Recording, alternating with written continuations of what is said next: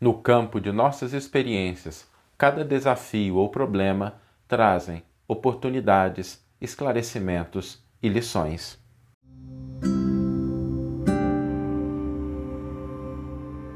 Você está ouvindo o podcast O Evangelho por Emmanuel, um podcast dedicado à interpretação e ao estudo da Boa Nova de Jesus através da contribuição do benfeitor Emmanuel.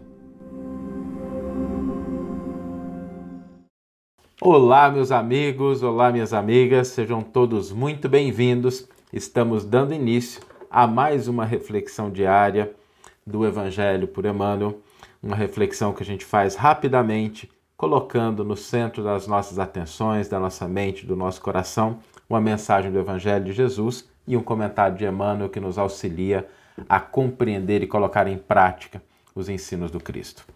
E hoje nós vamos refletir sobre algo muito importante, que é a maneira pela qual nós enfrentamos, nós encaramos os nossos problemas, os desafios que surgem de uma maneira muito natural na nossa vida. E a verdade é que sempre que surge um problema na nossa vida, uma mudança, um desafio, parece que é uma nuvem escura que surge no horizonte.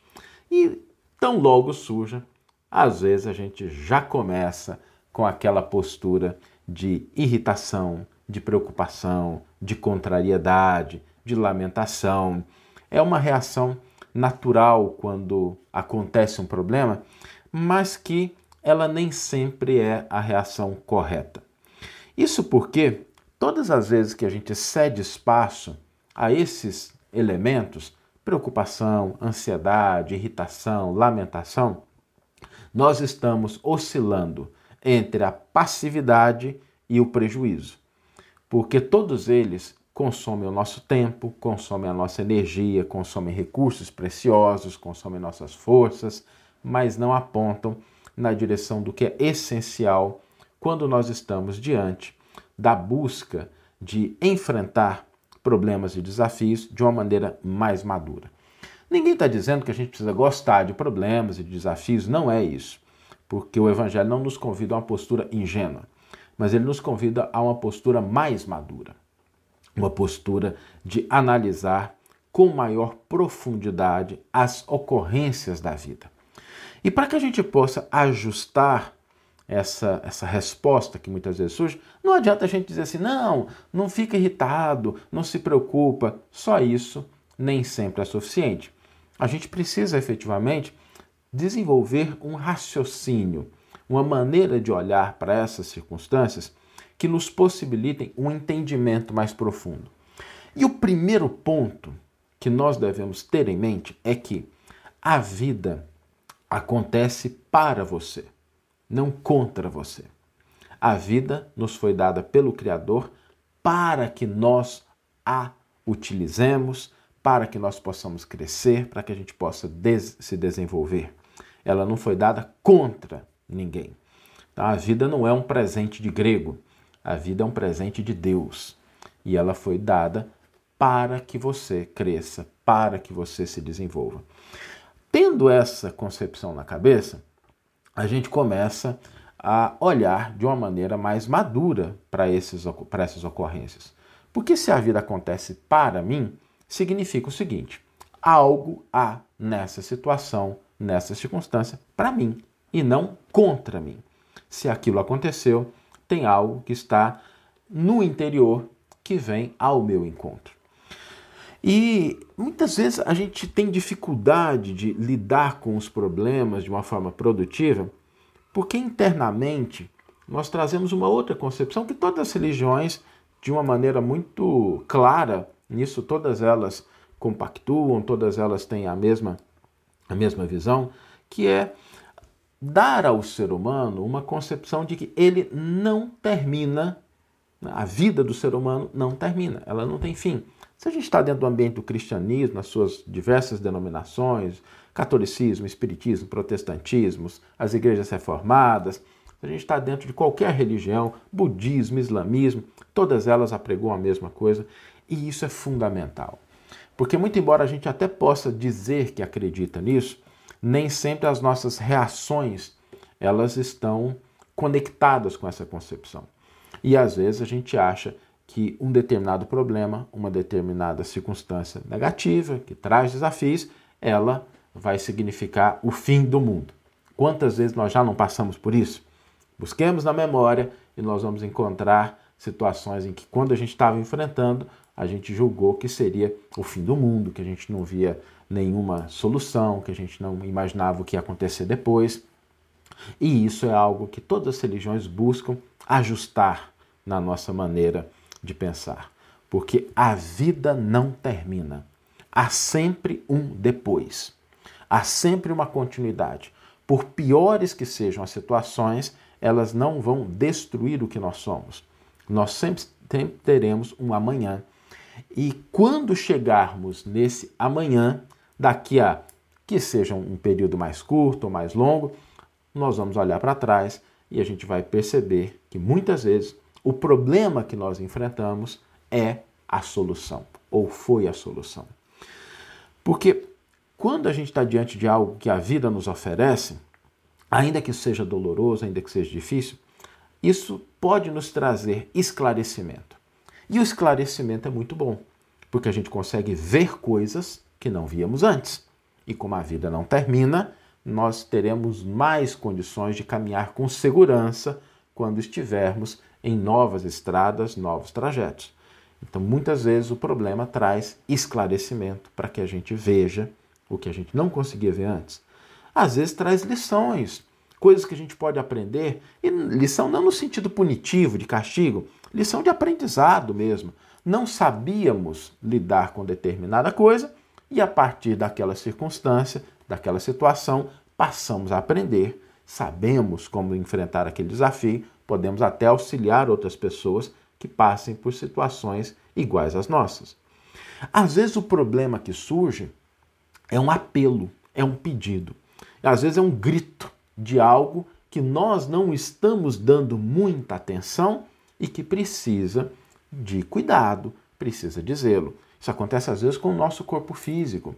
Muitas doenças, muitos problemas surgem exatamente dessa forma como um apelo, um grito do corpo de que, olha, estou precisando de cuidado, estou precisando que olhe isso, estou precisando que diminua a marcha, ou estou precisando que ajuste essa pecinha que está fora do lugar. Quando a gente começa a entender essa mecânica da vida, de que a vida acontece para cada um de nós, de que ela não termina e de que cada circunstância pode trazer um esclarecimento, uma lição, ou um pedido, um apelo de algo que precisa da nossa atenção, da nossa energia, nós começamos a enfrentar os problemas e os desafios de uma maneira mais madura, mais consciente, mais positiva, mais produtiva. Eu me lembro de uma história, já narrei algumas vezes, mas merece aqui ser lembrada, a história de um pai que tinha uma pequena fazendinha e trabalhava com ele o seu filho e eles tinham apenas um cavalo, que era quem os ajudava nas tarefas, nos trabalhos da fazenda, às vezes arrastando, levando a carroça, carregando coisas. E um belo dia, esse cavalo sumiu, desapareceu. E os vizinhos vieram e começaram aquele rosário, né? Nossa, que problema! O único animal que você tinha de tração para te ajudar.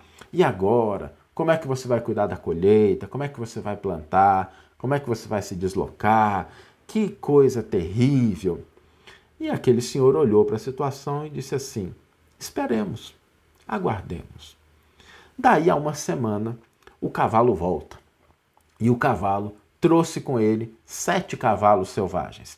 Havia embrenhado no meio do mato, depois se lembrou do caminho de volta, retornou e, como é o hábito dessa espécie de animais, aqueles cavalos selvagens seguem uns aos outros e vieram com ele sete outros cavalos. E aí vieram os vizinhos. Nossa, como você é um homem de sorte! Você tinha só um cavalo e agora passa a ter oito. E que coisa maravilhosa! Você realmente é abençoado. E aí ele disse: esperemos, trabalhemos. E já que os cavalos estavam ali, começou a domesticá-los, a treiná-los. Naquele processo, de fazer com que os cavalos acostumem, né? você coloca uma corda neles, eles começam a andar em círculo. O filho dele estava treinando um dos cavalos quando de repente o cavalo deu um coice mais forte e o jovem caiu no chão e fraturou seriamente a perna. E os vizinhos vieram. Olha que problema enorme, que azar você tem, seu único filho. Melhor seria não ter tido esses cavalos, porque aí seu filho não estaria agora com esse problema, não sabe nem se ele vai se recuperar totalmente. E o homem olhou para aquilo e disse: Esperemos, aguardemos, trabalhemos. E começou a cuidar do filho, e cuidando do filho vários meses, até que aquela região entra em conflito, uma guerra com outro país, todos os jovens, até uma determinada idade, são convocados para ir à frente da linha de batalha sem a certeza de se sobreviveriam ou não, exceto o filho daquele homem, porque, como estava com a perna machucada, ele foi poupado, deixado, porque ele não poderia atuar como soldado. E os vizinhos vieram, dizendo: Nossa, como você é um homem de sorte, seu único filho, os nossos foram para a batalha, a gente não sabe se vão voltar ou não, mas o seu continua com você dentro de casa. E o tempo foi passando, até que aquele jovem cresceu um pouco mais e ele cometeu um delito. Um delito relativamente sério, furtou alguma coisa, e as leis daquele país determinavam que ele fosse encarcerado.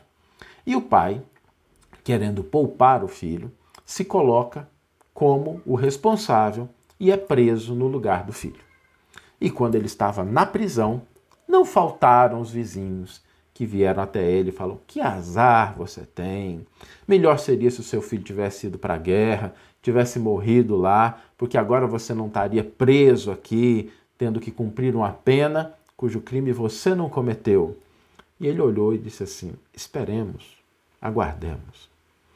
Passaram-se alguns meses e uma reunião na sala do rei daquela região estava estabelecida para tomar uma decisão muito séria. E o rei chamou os seus consultores e pediu para que lhe trouxessem um homem que entendesse de cavalos e que fosse alguém muito cuidadoso. Os consultores do rei olharam e falaram assim: Majestade, muito complicado, porque a gente acabou de sair de uma guerra, todos os homens que entendiam de cavalos foram para as batalhas, nenhum está aqui, a maioria morreu. Não, não conhecemos ninguém que seja tão hábil para uma tarefa que, pelo que o senhor me diz, é muito importante. Até que um dos funcionários falou assim: Olha, não, pera um pouquinho. Tem uma pessoa que entende de cavalos. O rei olhou e disse: Bom, então traga-me, traga a minha presença. Mas tem um problema. Qual é? Está preso. Eu falei assim: Preso? Mas que crime ele cometeu? A pessoa falou: Não, não foi ele que cometeu o crime. O seu filho cometeu um crime e ele assumiu a pena no lugar do filho, conforme as nossas leis prevêem e possibilitam. O rei parou, pensou um momento e disse: Esse homem me serve. Traga-o à minha presença. E trouxeram aquele homem à presença do rei. Aquele homem olhou para o rei e disse: Estou aqui na sua frente, o que, que eu posso fazer? E ele disse: Você entende cavalos? Entendo. E você ama seu filho? muito. Tanto é que eu estou cumprindo a pena no lugar dele. Você é o homem certo para a missão que eu preciso que seja realizada. Eu preciso transportar o meu filho do palácio até um outro local. E como nós estamos em conflito, eu preciso de alguém que não só saiba cuidar dos cavalos, porque a viagem é longa, mas que também saiba qual o valor um filho tem para um pai e eu acho que disso você entende. Por isso a gente vai perdoar todos as suas, os seus débitos e você cumprindo essa missão vai ter tudo que você precisa para você e para sua família. O homem muito agradecido realizou aquela missão. A história é importante porque ela nos mostra isso. Muitas vezes, quando nós estamos diante de uma situação, a gente não enxerga do outro lado. A gente olha como se fosse uma nuvem escura, mas às vezes essa nuvem pode trazer as águas que nós estamos precisando, pode trazer o esclarecimento que a gente está precisando, as lições. Por isso, enfrentar problemas e desafios com a maturidade de entender que a vida acontece para a gente e não contra a gente, nos auxilia a crescer, prosperar, progredir e ir cada vez mais avançando nessa grande viagem que é a nossa existência material. Vamos ler agora a íntegra do versículo e do comentário que inspiraram a nossa reflexão de hoje.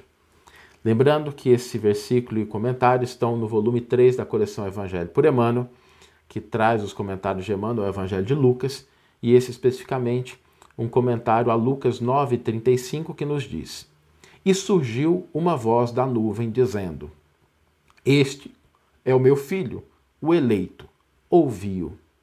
E Emmanuel intitula o seu comentário Nuvens. O homem quase sempre tem a mente absorvida na contemplação das nuvens que lhe surgem no horizonte. São nuvens de contrariedade, de projetos frustrados, de esperanças desfeitas. Por vezes, desespera-se envenenando as fontes da própria vida.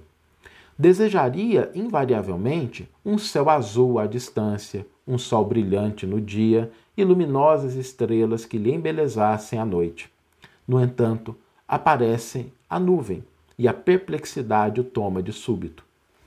Conta-nos o Evangelho a formosa história de uma nuvem. Encontravam-se os discípulos deslumbrados com a visão de Jesus transfigurado, tendo junto de si Moisés e Elias, aureolados de intensa luz. Eis, porém, que uma grande sombra comparece. Não mais distingue o maravilhoso quadro, todavia, do manto de névoa espessa, clama a voz poderosa da revelação divina. Este é o meu filho amado, a ele ouvi. Manifestava-se a palavra do céu na sombra temporária. A existência terrestre efetivamente impõe angústias, inquietações e aflições amargosas. É conveniente, contudo, que as criaturas guardem serenidade e confiança nos momentos difíceis. As penas e os dissabores da luta planetária contêm esclarecimentos profundos, lições ocultas, apelos grandiosos.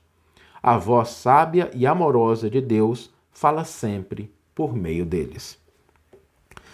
Uma bela página de Emmanuel que nos convida a esse olhar mais maduro, esse olhar mais consciente acerca dessas circunstâncias que surgem no nosso horizonte, essas nuvens que podem ser muito espessas, mas que sempre trazem algo que representa uma oportunidade, um, uma lição, um chamado. O, o desafio para hoje terminamos sempre a nossa reflexão com uma proposta de colocar em prática aquilo que o Evangelho nos traz. O desafio para hoje é a gente exercitar essa visão mais madura das circunstâncias. Então, nós vamos escolher um problema pela qual nós estamos passando, uma dificuldade. Se a gente não está passando nenhum, lembremos de alguma coisa, mas eu tenho certeza que na maioria das vezes a gente tem alguma dificuldade, algum campo da nossa vida que a gente gostaria de melhorar, algum problema. Nós vamos tomar esse problema e a gente vai fazer o seguinte exercício. Vamos pensar daqui a 20 anos. 20 anos. O problema já vai ter desaparecido. A gente vai estar em outra circunstância. E a gente vai fazer um exercício de imaginação. Nós vamos olhar daqui a 20 anos para o problema que nós estamos passando agora, nós vamos pensar o seguinte: o que eu aprendi com essa experiência? O que essa experiência me esclareceu? O que eu pude realizar a partir dela? Nós vamos olhar para essa experiência com o olhar do ser imortal que cada um de nós é.